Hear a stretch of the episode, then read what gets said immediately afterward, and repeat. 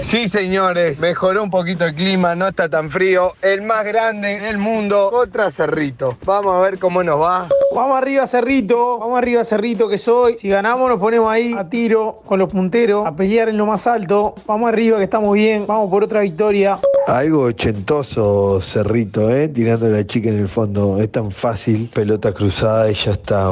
Ahora se quedó con uno de menos.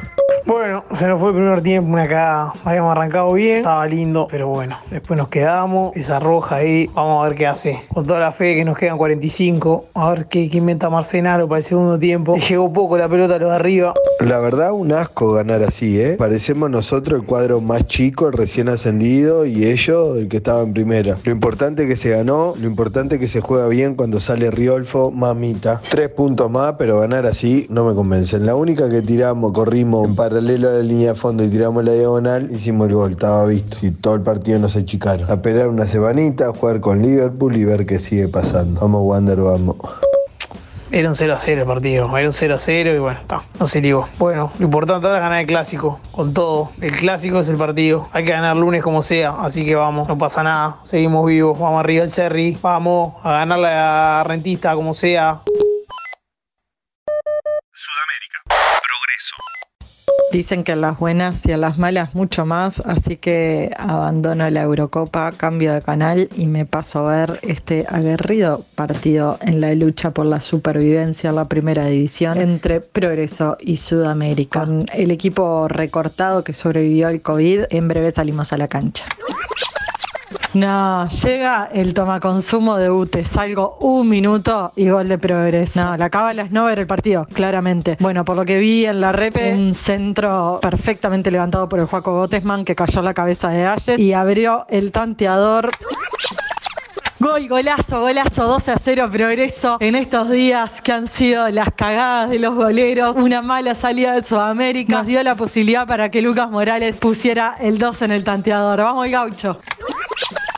El golazo que acaba de hacer Nahuel, como la clavó en el arco, no es ficción, es realidad, progreso, antes que termine el primer tiempo ganando 3 a 0 frente a Sudamérica de menos a más la selección uruguaya y de menos a más el gaucho capaz. No, volvimos a, encontrarnos con el gol, no solo con el gol, sino con cuatro goles. Salimos de esta racha eterna que, que no nos dejaba ganar. Así que nada, un resultado súper importante para remontar cabeza. Un dato así como para pensar hacia adelante, la entrada nuevamente al plantel de, de Danilo y Asconegui, de Nahuel Roldán, creo que son cosas que, que el entrenador debería pensar para, para los próximos partidos porque ha funcionado, ha entrado muy bien. Así que bueno, una alegría al fin.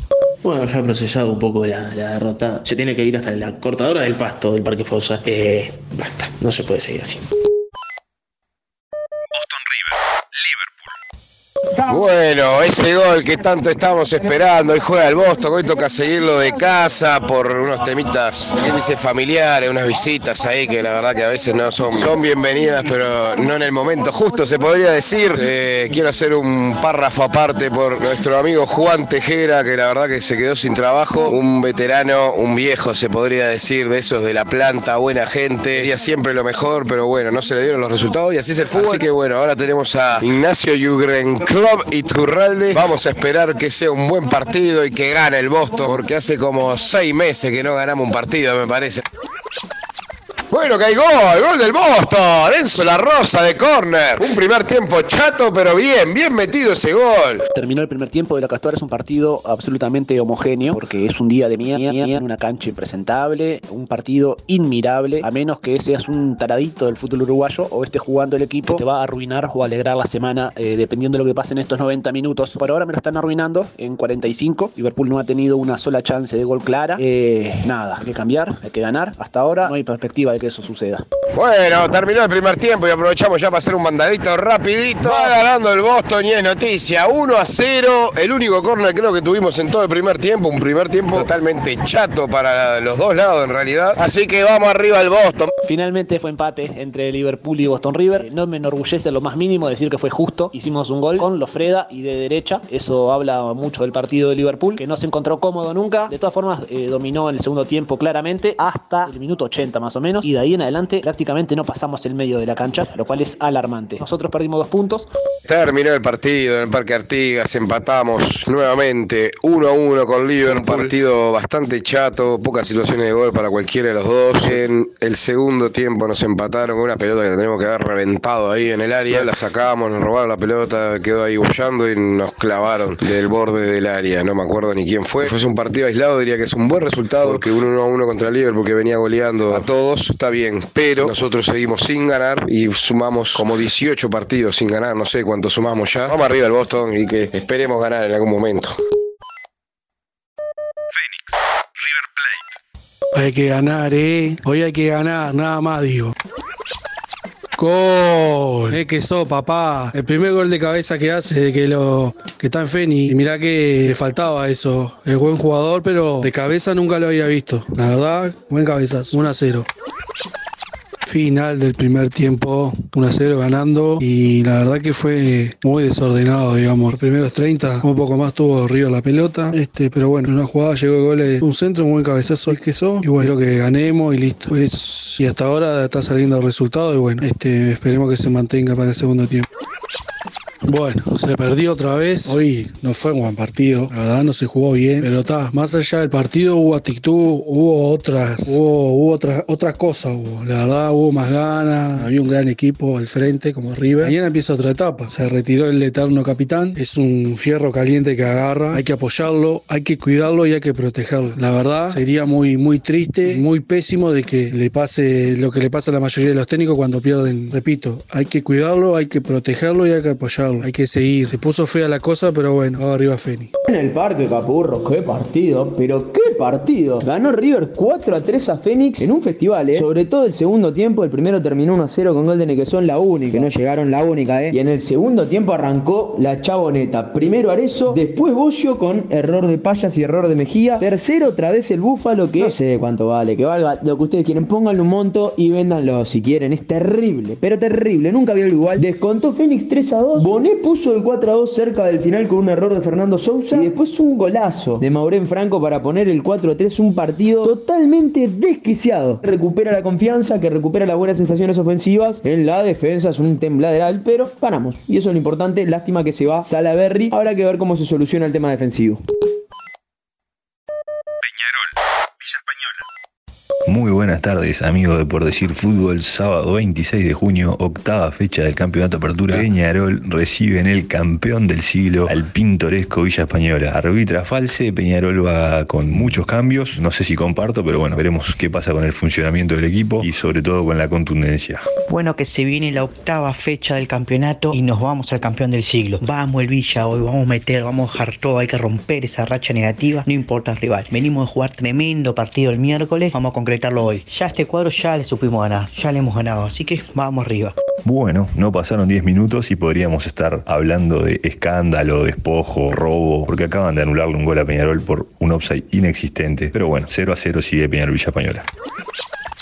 Final del primer tiempo, 47 minutos de fútbol en los que Peñarol no mostró demasiado, o por lo menos lo que se espera, fue netamente superior a Villa Española, generó tres o cuatro chances de peligro. Después de un primer tiempo donde Peñarol fue superior, donde fue superior durante todo el partido, Villa Española llegó poco, no pateó prácticamente el arco, pero en el último minuto se vino el gol. Gol no, golazo de Facundo, con un pelotazo. ¿Qué valió ese gol? Valió muchísimo, mucho más que un punto, porque valió lo anímico. Esto es con romper con la racha de perder. No importa los tres puntos, no importa el punto, no importa nada, importó el gol. Vamos el Villa, qué gol. El barrio tiró bombas, parecía Navidad el barrio. Vamos el Villa, vamos.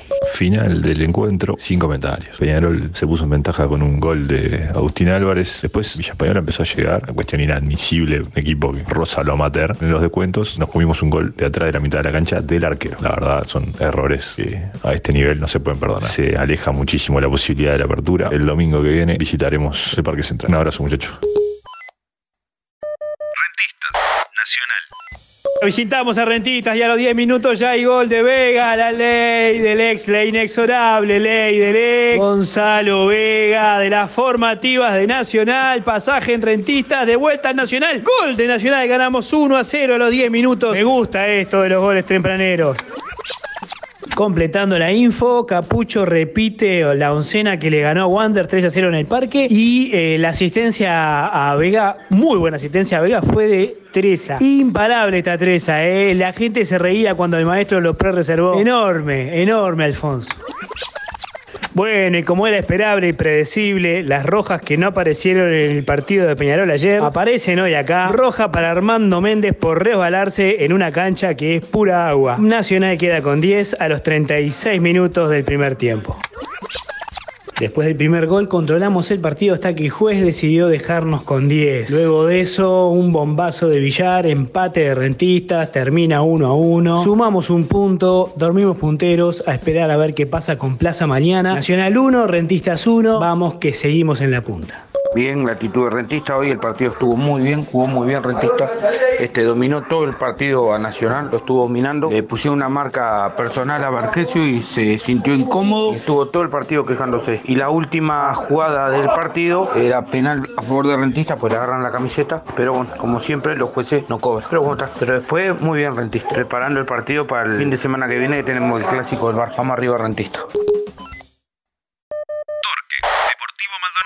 Tarde ideal para verlo por la tele contra el equipo que mejor juega en Uruguay hace tiempo, Torque. Y bueno, a ver si podemos rescatar algún punto. Muy buenas tardes, gente de PDA. Desde el Francini, un frío polar, lluvia completito para jugar al fútbol. Qué lindo. La despedida del técnico Pomelo Marín. El argentino se va del Torque. Un proceso de tres años y medio. Así que su último partido, la idea que se despida con una linda victoria, ¿verdad? Para seguir sumando en la tabla. Así que a ganar, Torque. Vamos el club, vamos que se puede, vamos el Torque. Y bueno, golazo, señor. En un día en el que el clima es adverso en todo sentido, bancamos como pudimos el primer tiempo. Una jugada aislada generada por la izquierda entre Konechny y Tarias. Termina en el potín derecho de Toledo. A cobrar gana Deportivo 1 a 0 en el Francini. Final del primer tiempo. 1 a 0 abajo. Y bueno, creo que inmerecido el resultado. Eh, Deportivo tuvo un par de claras, Torque tuvo tres o cuatro claras. Y bueno, es así, te llegan y gol de Deportivo, ¿qué va a hacer? Y bueno, el segundo tiempo la idea empatar rápido para ver si le damos vuelta. Bueno, no nos duró nada. En el segundo tiempo la ventaja. Muy buena jugada de Torque, saliendo contra el viento incluso. Termina en gol del Prete 1 a 1. Bueno, bueno, dos minutitos el complemento y salió el empate, el tuti del Prete. Golazo, golazo, golazo, el vasquito. De contraataque notable con Echny. Parecía que nos llevaban puesto en el segundo tiempo. La verdad jugó mejor Torque. Pero encontramos un contragolpe y una definición exquisita. 2 a 1 y aguantar que todavía faltan largos 10 minutos. Y nos empataron nomás. La verdad, un golazo de Torque que se lo merece. Nada para decir, da mucha bronca, minutos 90, pero bueno. Y no lo perdimos de casualidad. Lo tuvo Pisiquilo. Nos metimos muy, muy atrás. Termina siendo un buen punto. Ojalá algún día podamos ver a Deportivo jugando así, ¿no? siendo alegre, yendo al frente en todas las canchas. Con un patrón de juego, un equipo que denota trabajo, es un culto al fútbol. La verdad, el reconocimiento para City Torque que hizo un partidazo. Bueno, había hecho una de- despedida, broche de oro, todo felicitando a Torque. De repente va Fiermarín a cabecear y de contra otra vez el Vasco, corriendo toda la cancha con clase. Minuto 96 y lo ganamos nomás. 3 a 2. Terminó el partido, marchamos 3 a 2 en la hora, fuimos con todo a buscar la victoria, un córner a favor en el final y de contra nos clava. ¿Qué va a ser? Error grave de Cartagena. En vez de pegarle un bombazo, sacarla del estadio, la para, la pierde y gol de Aguirre Garay. Increíble. Y bueno, igual me quedo conforme con el segundo tiempo que se intentó jugar bastante bien. Cerran muchos goles, si no hay eficacia, muchachos, está complicado. Y bueno, hay que seguir, esto es largo. Y vamos, Torque, vamos que se puede. Arriba el club, vamos, vamos. Plaza Colonia, Cerro Largo. Muy buenas tardes de aquí, de la ciudad de Colonia. Fresca tarde en el cual se va a jugar en el Prandi. Partido de Plaza contra Cerro. Plaza viniendo cosechando muy buenos resultados, convirtiendo en todos los partidos de local. Un partido complejo como todos los partidos para Plaza, pero con la confianza de, ya tener esa, esa estadística de venir convirtiendo goles y de la seguridad que nos viene brindando Santiago, que ha sido espectacular. Santiago y la saga partido de, de Rizzo que al final no va a ser despedida. Final del primer tiempo, empate a uno entre Plaza y Cerro Largo. Ha tenido mucho más la pelota Cerro Largo, pero ha sido un gran protagonista el viento, gran protagonista que ha perjudicado y muchísimo en el juego. Para Plaza, obviamente que lo tuvo de forma adversa y con fe de poder aprovechar esa misma ventaja que corrió Cerro Largo en el primer tiempo, poderla aprovechar. Y se nos terminó el partido, no pudimos con Cerro Largo, no supimos aprovechar la ventaja del viento que había aprovechado Cerro Largo en el primer tiempo. Casi lo tiene el Cebolla en el final, se nos escapan puntos importantes que eran fundamentales para quedar solo arriba, hacer un poco de distancia con los demás cuadros, no supimos aprovecharlo, empate en el Prandi.